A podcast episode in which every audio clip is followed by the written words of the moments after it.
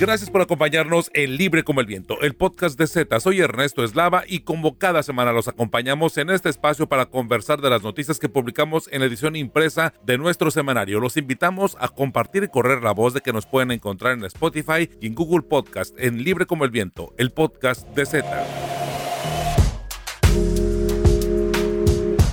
Síguenos en Facebook como Semanario Z, en Twitter como arroba Z Tijuana y en Instagram como arroba Z.Tijuana. Infórmate en ztijuana.com. Bonilla, ni tiempo ni dinero para expropiar. Alejandro Villa nos explica cómo podría ser el proceso de expropiar el Club Campestre de Tijuana y cuánto tiempo le llevaría al gobernador de Baja California llevar a cabo su espontánea iniciativa. México produce 60% de pornografía infantil. Luis Carlos Sáenz nos habla del delicado asunto de la explotación sexual infantil y los casos más recientes de Baja California. Los Chapitos en lucha por Baja California. El trabajo de investigaciones Z nos lo comparte Rosario Mozo sobre la violencia por la disputa de las zonas en la región.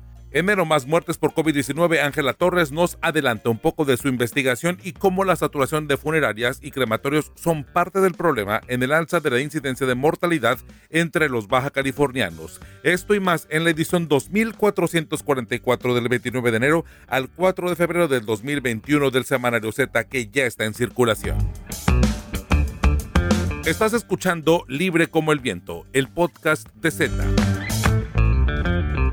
México produce el 60% de la pornografía infantil, un tema delicado del que nos habla Luis Carlos Sainz. Luis Carlos, eh, ¿qué datos se tienen sobre este fenómeno de la pornografía infantil en México? Ernesto, qué gusto saludarte, un saludo a nuestras amigas, amigos lectores de Z. Bueno, pues como bien lo mencionas, de acuerdo a un reporte difundido en octubre de 2019 por el Consejo de Derechos Humanos de la Organización de las Naciones Unidas, México, pues como ya sabíamos, ocupa ese primer lugar como productor de contenidos de pornografía infantil. Sin embargo, este reporte detalla que el 60% de los materiales de consumo mundial que exponen a niños y adolescentes es generado en este país. Ya nos habías tú ilustrado con la entrevista a la senadora Josefina Vázquez Mota, que hablaba del fenómeno de los contenidos pornográficos infantiles y cómo en esta pandemia el consumo en hogares mexicanos aumentó en un 73%. Bueno, pues México ha sido ese paraíso para los pederastas y abusadores sexuales y nada más para darnos una idea, en el caso de la unidad de inteligencia financiera, Santiago Nieto Castillo, eh, señala que, pues, eh, además de tratarse de un delito del más rentable del planeta, bueno, pues aquí en México se han congelado 250 millones de pesos el año pasado relacionados con la trata de personas. Por desgracia, solo un 35% de los menores de edad que son víctimas de este tipo de delito eh, le dicen a sus padres y se formula la denuncia correspondiente. Vaya datos, Luis Carlos. ¿Y qué se hace, qué hacen las autoridades para combatir este delito? Digo, ya si se tiene todo este panorama, es obvio que alguna acción se debería emprender.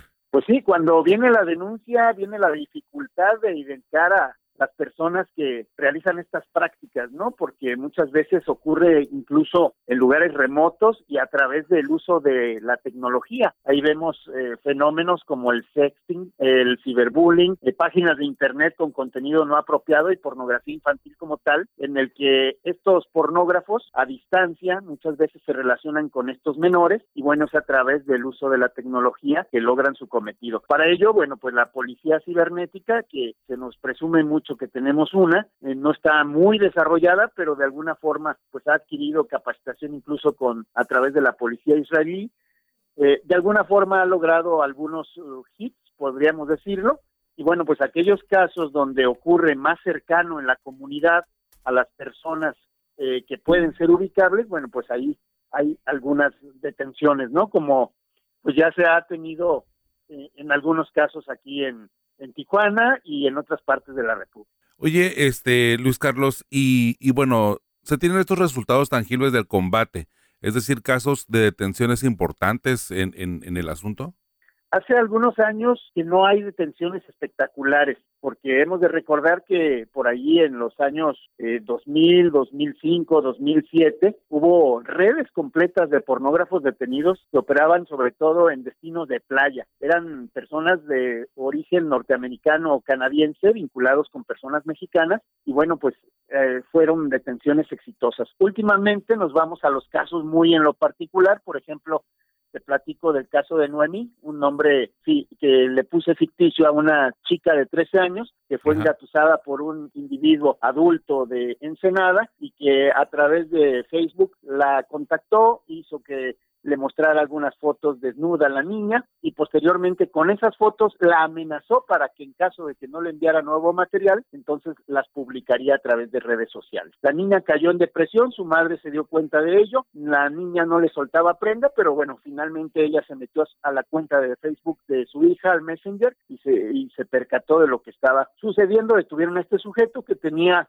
cinco correos electrónicos para almacenar e intercambiar fotografías y videos con otras personas en diversas partes del mundo, memorias USB y otros dispositivos tecnológicos. Y luego has de recordar apenas eh, el año pasado, Juana fue, fue detenido precisamente una persona que se dedicaba a cuestiones de medios de comunicación y que también intercambiaba este tipo de material con personas de otras partes de la República. Hubo detenciones en el Estado de México y eh, también en, en Cuernavaca, Morelos. Eh, en Tecate, un policía municipal en julio del año pasado fue capturado también porque pues este hombre estaba acusado de violación equiparada, abuso sexual agravado y además pornografía infantil. Hijos, Manuel Luis Carlos, este, nos revelas muchos datos porque creo que cada caso en particular tiene sus diferentes, eh, pues no sé si llamarle variantes o connotaciones muy acentuadas y en verdad que es, es preocupante, ¿no? Como alguien que detecta a un niño vulnerable o, o, simplemente por la pura inocencia se puede ir acercando y con este instinto manipulador irlo envolviendo para hacerlo, hacer cosas, valga la redundancia, este, provocar que haga cosas que a lo mejor con su inocencia no se percata de exactamente qué es lo que está haciendo y de pronto ya se ve, se ve amenazado, ¿no? En este, en, en esta dinámica de estar enviando material constantemente, como lo comentas con este caso de, de Ensenada, que me parece que es preocupante y un tema alarmante para el asunto de las redes sociales, que siento que de manera personal, yo lo comento esto, creo que no es como para prohibir a los menores a usarlo, sino los padres cada vez involucrarnos más en fortalecer la educación y fortalecer la autoestima y fortalecer la seguridad incluso entre familia para, para que los niños eh, se sientan en la confianza y se sientan escuchados por sus padres al momento de que ocurra algún incidente de esta dimensión y de estas características. Pero Luis Carlos, este, estos son dos casos que nos comentaste, pero ¿cómo es que los niños y los adolescentes se ponen en riesgo ante este flagelo? Bueno, eh, de manera presencial sabemos que hay sujetos, hay depredadores, están ahí al acecho y hay que mencionar que Juana, Ciudad Juárez, otras ciudades fronterizas están precisamente entre esos paraísos de pederastas, igual que los destinos de playa como son Acapulco, Puerto Vallarta, Y bueno, eh, pueblos mágicos como Chapala. Pero eh, muchos de estos niños utilizan las redes sociales y se ha demostrado que muchas redes sociales y, las aplicaciones tecnológicas son vulnerables y muchas veces, a pesar de que tienen algunos candados de seguridad, bueno, pues los contenidos de sexo explícito o pornografía infantil han logrado vulnerarles. En noviembre de 2017 ocurrió con Snapchat, por ahí en 2018 también la red social Instagram también sufrió, eh, permitió contenido inapropiado a los usuarios. Eh, la misma plataforma de YouTube Kids y bueno, pues en marzo de 2019 YouTube tuvo que desactivar los comentarios de los videos en los que aparecen los niños como una medida externa, extrema, perdón, para alejar a los pedófilos.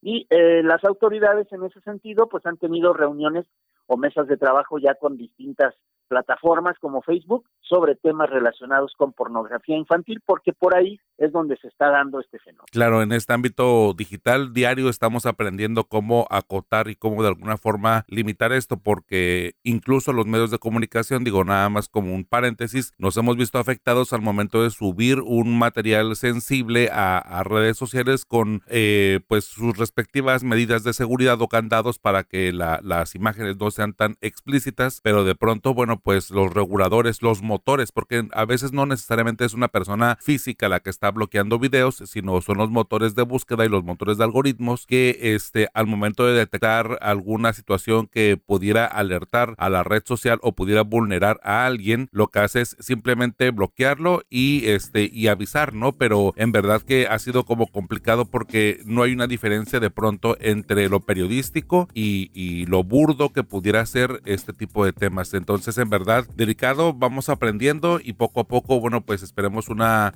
resultados mucho más contundentes en el tema de la prevención, que creo que ese es el campo en el que estamos todos. Y en el tema de justicia, bueno, pues nada más estar presionando a las autoridades para que hagan algo al respecto en cuanto a la investigación, la prevención, la procuración y la impartición de justicia. Luis Carlos Sáenz, ¿cómo te encontramos en redes sociales? A través de la cuenta de Twitter, ahí estoy como arroba Sáenz Luis Carlos. Luis Carlos Sáenz, México produce el 60% de pornografía infantil, un tema delicado del que nos habló Luis Carlos Sáenz y que está el artículo de investigación en el semanario Z que ya está en circulación. Luis Carlos Sáenz, muchísimas gracias. Un abrazo para todas y para todos.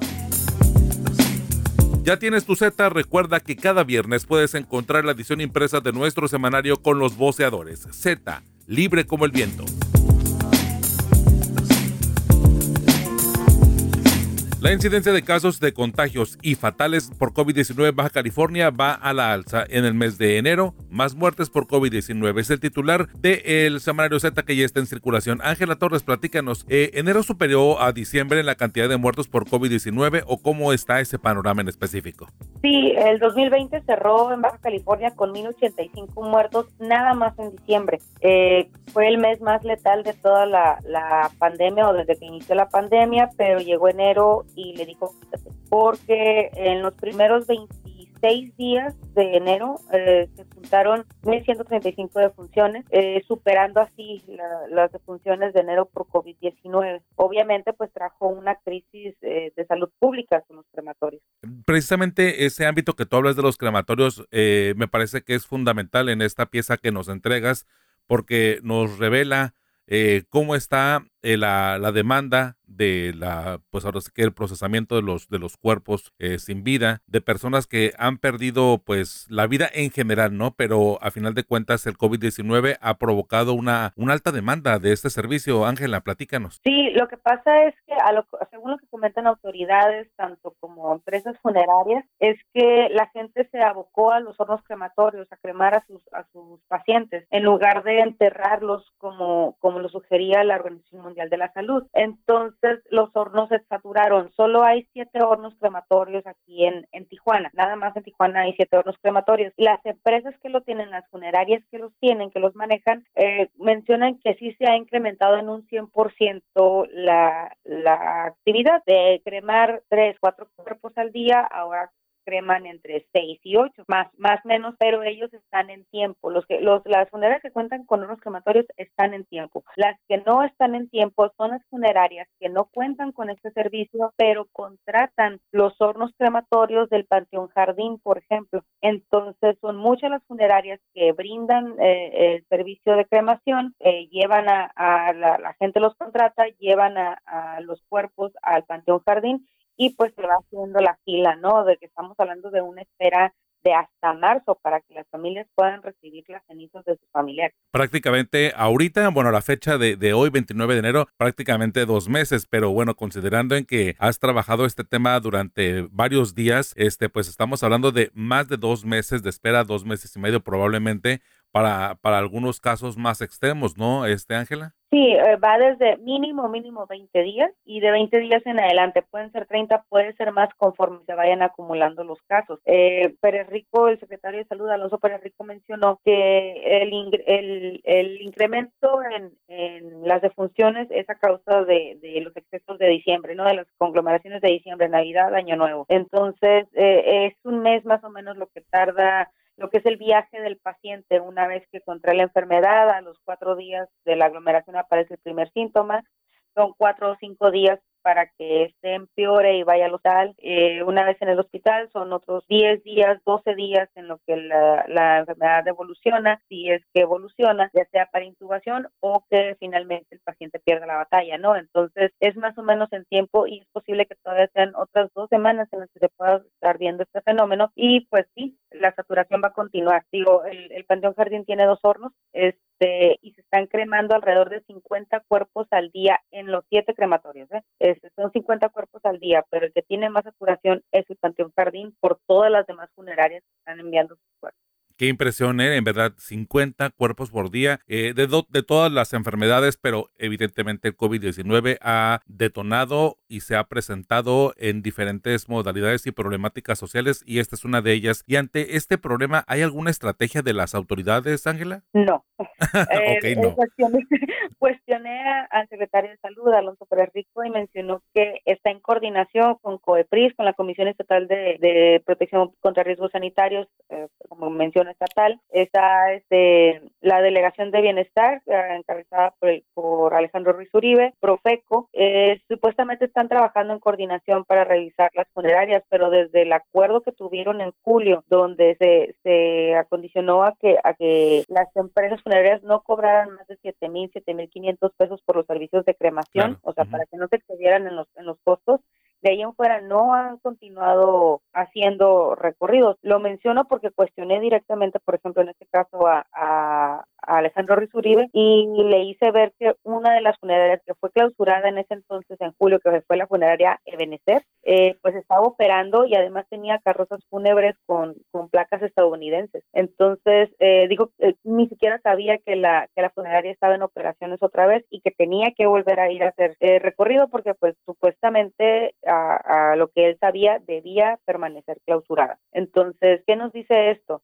que no, no le han dado seguimiento a esos operativos. También Rico mencionó que apenas se van a coordinar, o sea, que apenas están trabajando para, para desahogar los, la saturación en los hornos crematorios. Apenas lo están haciendo después de 1.085 muertos en diciembre y de 1.135 en, en enero. Apenas lo van a hacer. Entonces, pues no, si, si hablamos de una estrategia eh, que ya se esté aplicando o que ya estén por lo menos eh, eh, iniciando la logística, no la tienen. Oye, Ángela, bueno, este panorama seguramente lo vamos a encontrar en tu en tu artículo en la edición impresa del Semanario Z, pero, eh, pero adelántanos un poco acerca de, de, lo que va a ocurrir en esta segunda, segunda edición o segunda tanda, vamos a llamarlo de forma brusca, pero eh, de la vacuna contra el COVID-19. El próximo 2 de febrero eh, tocaría el refuerzo para los integrantes de la primera línea de acción contra el COVID-19, médicos, enfermeros y tal, que están pues en los hospitales de, de, Baja California. ¿Qué hay sobre esto? ¿Qué panorama pintaría para este 2 de febrero? Sí, supuestamente a partir del 2 de febrero se cumplen los primeros 21 días de los primeros eh, trabajadores de la salud que fueron vacunados con la, con la vacuna Pfizer BioNTech. Eh, en teoría tienen de 21 a 28 días para ser vacunados, pero la efectividad de la primera dosis puede durar hasta 42 días, entonces digamos que hay plazo, ¿no? Eh, supuestamente en el último cargamento que llegó de la vacuna a la Ciudad de México, el, la Secretaría de Salud Federal guardó un, un, un porcentaje de las vacunas para precisamente eh, garantizar los refuerzos. Eh, cuestioné a Alonso Pérez Rico al respecto y mencionó que no saben cuándo va a llegar, pero tiene que llegar no más de una semana, precisamente porque porque tienen tienen que vacunar a los a los primeros que fueron vacunados no saben cuánto, no saben cuál va a ser la logística. Generalmente eh, a la Secretaría de Salud local le avisan unos cuatro días antes, de cuatro días a, siete días antes de que ya va la vacuna para allá y ya que llega aquí es cuando les dicen cuánto es. Entonces están a ciegas prácticamente a la expectativa de cuánto, cuánto del biológico va a llegar. Es, obviamente no va a alcanzar para vacunar a las 2.750 personas que ya fueron inmunizadas. Se espera que el cargamento, el tercer cargamento que lleva a California, sea entre martes y miércoles de la próxima semana. Se espera porque no hay nada confirmado todavía, este, pero no va a alcanzar para vacunar a todos, va a ser nada más para unos cuantos y pues confían en que en ese lapso eh, Pfizer reinicie sus, operaciones y la distribución de la vacuna y llegue una nueva remesa a México para que ya pueda ser distribuida otra vez de, de manera uniforme a, Baja California, ya constante, donde ya se pueda vacunar otra vez, eh, continuar con la primera, bueno, ya no primera línea, continuar con la segunda y tercera línea de los trabajadores de la salud y reforzar a los que ya tienen la primera dosis. Perfecto, pues eh, estaremos al tanto de tus reportes en ztijuana.com y bueno, pues te leemos en esta edición eh, impresa ya del semanario Z que está en circulación. Enero, más muertos por COVID-19. Ángela Torres, muchísimas gracias. Muchísimas gracias a ti, Ernesto, y pues visiten ztijuana.com. Cada viernes por la tarde puedes descargar un nuevo episodio de Libre como el Viento, el podcast de Z. Encuéntranos en Spotify y en Google Podcast. Suscríbete y no te pierdas Libre como el Viento, el podcast de Z. Los chapitos en la lucha por Baja California se ha recrudecido el tema de la violencia y los asesinatos en la región. Rosario Mozo en esta investigación de Z, este, ¿de qué nos habla el titular del semanario que ya está en circulación? Rosario, ¿qué nos dicen los datos de acuerdo a los reportes de las mesas de coordinación para la construcción de la paz y la seguridad en Baja California? Sí, Ernesto, eh, podemos empezar por mencionar que el año pasado hubo más de 2.900 muertes violentas. En lo que va del mes ya se han sumado 2.051 asesinatos. Comparado con el primer mes del año pasado son 2.011, estamos hablando de un incremento. Ese incremento se dio mayormente en Ensenada, donde pasaron de 14 a 42 muertos, en Tecate de 8 a 33. Esto nos habla de una nueva lucha entre las células del crimen organizado. En, en la zona costa de Baja California ya existían varios grupos. Por parte de Sinaloa estaban los Azate y los Uriarte y los remanentes del cártel de los Arellano y el cártel Jalisco que ingresó por allá del 2015. Y esto generaba las luchas y las muertes. Ahora estamos viendo que a partir de mediados del año pasado, más de manera más patente, más presente, en, de noviembre del año pasado, hay una, un nuevo grupo o una nueva célula del crimen organizado por la lucha territorial. Y en este caso estamos hablando de los hijos del Chapo Guzmán. Estos, estos jóvenes eh, incursionaron en el Estado por el lado de Mexicali, con la gente que siempre ha, ha delinquido con ellos en, en Sonora, que serían los Salazar, a cargo de Crispín Salazar Zamorano y Néstor Ernesto Pérez Salas, el Mini, que es su jefe de escolta. Eh, ellos empezaron ingresando a la zona del Valle de Mexicali y en este momento ya están utilizando las rutas del trasego. Quiero decirte que la gente de Chapo siempre ha estado presente en Baja California, tan es así que la, acusación que, que tienen en Estados Unidos por parte del Departamento de Justicia desde eh, menciona que desde 2008 a 2018 los hijos del Chapo Guzmán han colaborado con su padre y han conspirado para traficar cocaína, metanfetamina y marihuana, que lo llevan la, droga de Sudamérica hacia Los Ángeles, Illinois y Chicago, y que sus principales puertos son Mexicali y Tijuana. Siempre ha habido presencia de estos jóvenes en, el estado. Sin embargo, en, esta ocasión están tratando de tener un control más grande o un control total de la zona. Rosario, eh, la, cifra que das de 251 eh, asesinatos, homicidios en, en Baja California, durante los primeros 28 días, pues propiamente eh, poner alerta a cualquiera. El tema son 153 solamente en Tijuana. Así es, y esto se debe precisamente a la segunda parte de la incursión de los hermanos Guzmán. No habían tenido una presencia tan, tan grande en la zona costa porque no era una zona propiamente de Sinaloa únicamente lo utilizaban como ruta de trasiego, pero en fechas recientes decidieron aliarse con grupos locales. En este caso, reclutaron al, al flaquito que se llama Pablo Edwin Huerta Nuño y que durante mucho tiempo operó con el cártel Arellano Félix.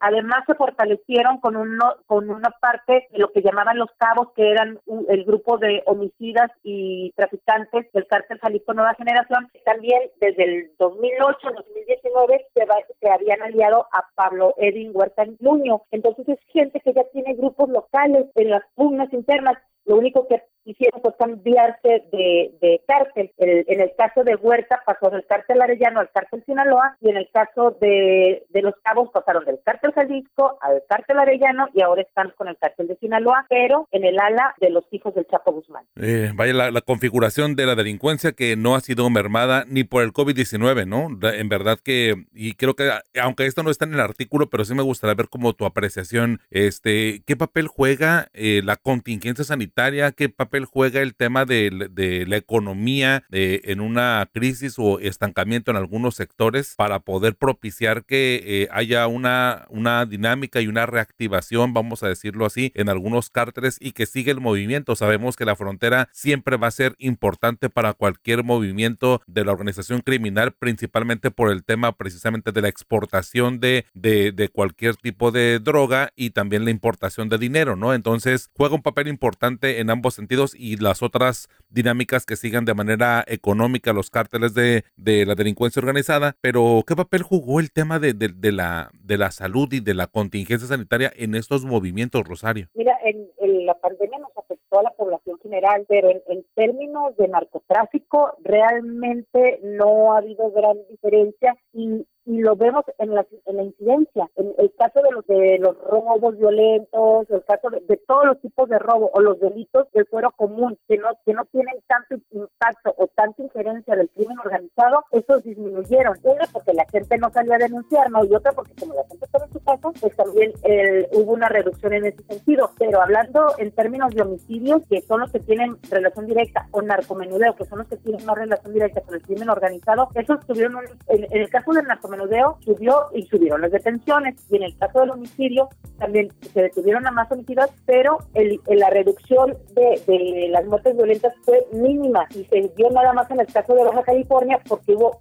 más operativos locales y más operativos del Estado. Sin embargo, lo que es Ensenada, Tecate, incluso Mexicali aumentaron. Entonces eso te dice que tampoco representó un gran impacto. Pues ahora sí el panorama, los detalles en la edición impresa que ya está en circulación del semanario Z Los Chapitos en lucha por Baja California. Rosario, muchísimas gracias. Gracias a nuestros oyentes y gracias a ti, Ernesto. Síguenos en Facebook como Semanario Z, en Twitter como arroba Z Tijuana y en Instagram como arroba Z Tijuana. Infórmate en ztijuana.com.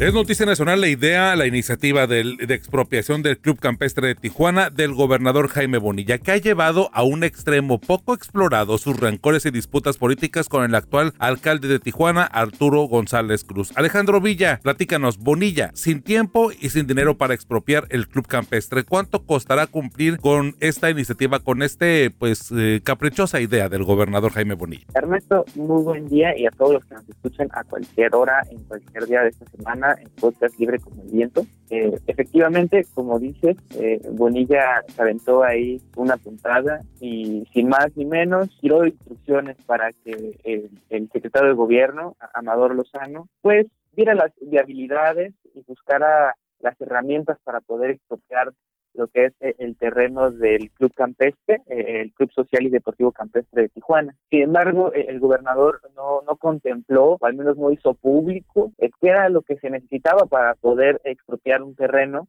así de grande y con los años que tiene, y cuáles son las implicaciones, ¿no? O sea, no habló de que se había que pagar una indemnización, no habló el tiempo que podría llevar, simplemente pues aprovechó su plataforma para denostar al club campestre y pues obviamente al alcalde de Tijuana quien ha sido en tres ocasiones eh, pues eh, presidente de este lugar. ¿Cuánto costaría ya para responder pregunta? Bueno, le costaría al erario público pagar la indemnización por la expropiación del Club Social y Deportivo Campestre, que estamos hablando de las instalaciones, las áreas verdes el campo de golf, alrededor de 970 millones de pesos. Esa sería la cifra aproximada de lo que tendría que pagar por indemnización. Oye, ¿y cuánto tiempo o, qué te mencionan los abogados que llevaría todo este trámite jurídico para dejar la expropiación en términos legales eh, completa? al 100% ya expuesta al gobierno y seguramente, bueno, pues abierta al público, como lo mencionó el gobernador. Como es de conocimiento eh, eh, público o la mayoría de las personas que hemos estado en algún litigio, sabemos lo tardado que pudiera ser un, un, caso dependiendo mucho de que las mismas autoridades pues le den facilidad para que se desarrollen los, eh, ya sean, eh, no sé, que se pida un peritaje, que se vaya a hacer un, este, una auditoría del lugar, ¿no? Todas las cosas que tienen que hacer, debe, debe de apelar a la Secretaría de, a, a, la el, el gobierno del Estado tiene que ir ante la Secretaría de Desarrollo Agrario, Territorial y Urbano para ver eh, en qué condiciones está el campo, ¿no? Tiene que hacer toda una gestión para podérselo llevar. Además de eso, de toda la gestión que se tiene que generar para poder hacer esta, esta expropiación, pues también implica a los residentes de la zona del campestre que la plusvalía de sus casas pues se debe en gran en gran medida pues a que existe este club eh, de golf eh, cerca de sus hogares el, el, expropiarlo implicaría también pegarle al costo de sus viviendas que, como te mencionaba, pues por plusvalía ya tenían un costo muy elevado, pues bajaría este su costo. De igual manera, habría que enfrentarse a los amparos que seguramente existirían por parte de los dueños o de los administradores del club campestre. Entonces, todo esto generaría que al final de todo se lleve entre dos a tres años poder expropiar el terreno, o sea, no sería algo de tres meses. Y pues cabe eh, comentar, destacar y puntualizar que el gobierno de Jaime Bonilla es solamente por dos años y es este año está por terminar. Claro, faltan Entonces, pues, prácticamente 10 meses. No, sí, no, no le va a alcanzar el tiempo para poder para poder hacer todo el proceso eh, el proceso para presentar eh, eh, el estudio para la expropiación y posteriormente la parte legal y luego resolver las imputaciones seguramente esto podría terminar en el Tribunal Superior de Justicia y seguramente ahí sería todavía de nuevo una guerra perdida de nuevo por el gobernador de Baja California. ¿Cuánto tiempo, tenemos, ¿cuánto tiempo demoraría esto de acuerdo a, lo que te comentan los asesores, los abogados? Los abogados dicen que, pues haciendo un cálculo eh, eh, en el aire, esto podría tardar entre tres a seis años. O sea, me comentan que mínimo han habido, han habido eh, eh litigios por parte de gobiernos estatales en contra de cualquier otra circunstancia que se han llevado más de seis años poder poder ganarlo. Entonces, pues ponen ese parámetro, ¿no? ¿Cuánto podría tardar el gobernador en, realizar toda la parte legal y estructurar y argumentar por qué la expropiación del terreno? Porque también se tiene que argumentar con fines sociales, ¿no? La sociedad tiene que haber un reclamo público y un reclamo muy evidente de necesitar ese espacio para que el gobernador, con, con base en, esas eh, necesidades del pueblo, lo expropie. Pero tiene que argumentarlo todo y ese proceso le va a llevar unos tres meses y luego avíntate el ir a tribunales y avíntate el que llegue a, se presenten los amparos, se presenten todos esos litigios, al final podría, es más, podría tardarse un año y medio o dos años y aún así no le daría tiempo al gobernador de poder eh, expropiar el campestre. Entonces tenemos un gobernador que no tiene tiempo y que tampoco tiene dinero para, para expropiarlos o para pagar la indemnización porque cuando te menciono que costaría alrededor de 970 millones de pesos eh, la, la indemnización, estamos hablando que esto representa la mitad del presupuesto que se le asignó en 2021 a la, a la Universidad Autónoma de Baja California. California. Estamos hablando de que es casi ocho veces el presupuesto de la Secretaría de Cultura de Baja California. Para ponerlo un número así bien alarmante, representa el 2.300% del presupuesto de la Comisión Estatal de Derechos Humanos de Baja California. Así de simple. O sea, ellos recibieron, eh, la Comisión Estatal de Derechos Humanos de Baja California recibió para el 2021 42 millones de pesos. Entonces, pues nomás para que des una idea de que tampoco hay dinero pues para, para esta indemnización, ¿no? O, si me permites, Alejandro, te puedo dar otro comparativo. Eso representa el pago de 18 empresas fantásticas fantasma de eh, pago de limpieza a, hospitales o a, o a, este, instalaciones de salud pública en Baja California, ¿no? Exacto.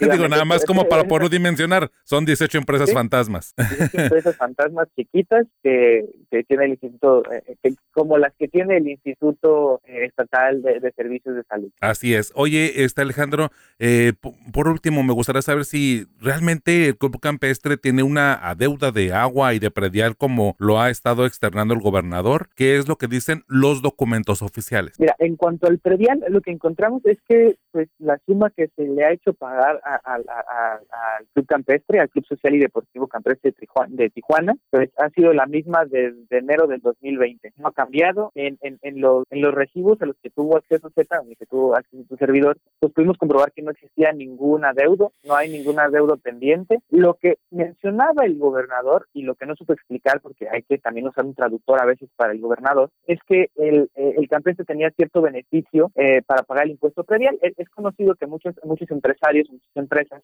meten amparos a inicios de año para que se les haga una condonación de una parte del impuesto predial. Esto era lo que sucedió con el, con el campestre y fue lo que que el, gobernador expuso como, como, como cierto beneficio eh, por parte del Ayuntamiento de Tijuana, que está a cargo del presidente municipal Arturo González Cruz, quien fue tres veces presidente del Club Campes. Así, desde el, desde el año 90 hasta el 2019, que fue su último encargo. exacto, sí. la primera vez estuvo en, de 1993 a 1994, luego de 2008 a 2015 y el último que fue de 2016 a 2019. Digo, como mencionado por ratito extra en este de quienes han presidido, bueno, también lo presidió de 2015 a 2016 el hermano del fiscal general del Estado, Guillermo Ruiz Hernández. Su hermano se llama eh, Rosendo Ruiz Hernández y él fue que lo presidió también en, este lapso entre 2015 y 2016. para terminar la respuesta, en cuanto a la CES, lo que pasa es que eh, hubo un convenio entre el Club Campestre y, la, y, la CES, en la cual le iba a dotar de aguas residuales al Club Campestre. El Club, el club Campestre se iba a encargar de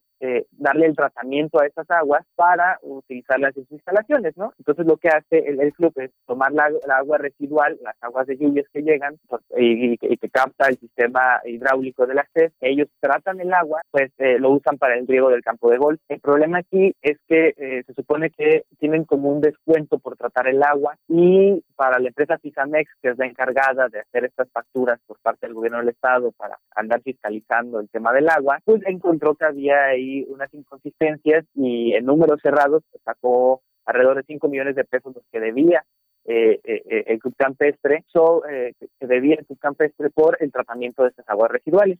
lo que revisamos fue también el número de cuenta del club y encontramos que no había ningún adeudo, que el adeudo ya se había pagado, se pagó en, diciembre del año pasado y pues hasta el momento se encuentra el corriente en todos los pagos. Pues vaya, vaya tema. Oye, Alejandro, y bueno, pues a final de cuentas esto se traduce en, en una interpretación que le abona a esta disputa entre el gobernador Jaime Bonilla y el alcalde Arturo González Cruz, ¿correcto? Digo, de alguna forma, bueno, pues es parte de del calor eh, pre-campañas, ¿no? Pero no, el mismo gobernador, el día que anunció que iba a buscar la forma de expropiar el campestre, y voy a citar textualmente, dijo, lo dijo el lunes 25 de enero eh, a través de Facebook Live. Les quiero dar una noticia. A raíz de este tema, de cómo ha llevado el campestre este señor, que Arturo González Cruz, de no pagar el predial, el agua e ignorar sus responsabilidades, le estoy dando indicaciones al secretario de gobierno que da la posibilidad de expropiar el campestre para el uso público. Bueno, desde ahí, desde, que da la, instrucción, pues ya está llevando de corbata al alcalde de Tijuana. Claro. En fin, pues te leemos, Alejandro, en, en, en el semanario Z que está en circulación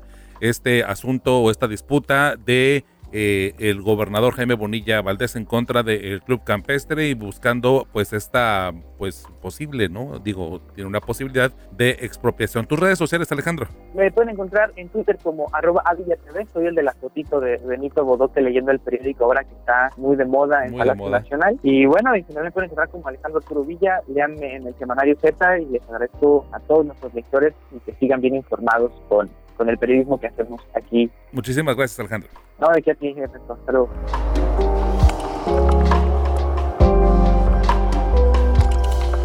Y bien, como cada viernes por la tarde podrás descargar un nuevo episodio referente a nuestra edición impresa del Semanario Z. Gracias por acompañarnos y gracias a mis compañeros Ángela Torres, Luis Carlos Sáenz y Alejandro Villa por su participación en este episodio. Gracias también a nuestra editora general de información Rosario Mozo y a Adela Navarro y René Blanco, codirectores del Semanario Z y el valioso apoyo de todo el equipo de periodistas y personal administrativo del semanario. Soy Ernesto Eslava y me encuentras como arroba Ernesto Eslava en todas las redes sociales y los espero el próximo viernes El Libre como el Viento, el podcast de Z. Aquí nos reencontramos.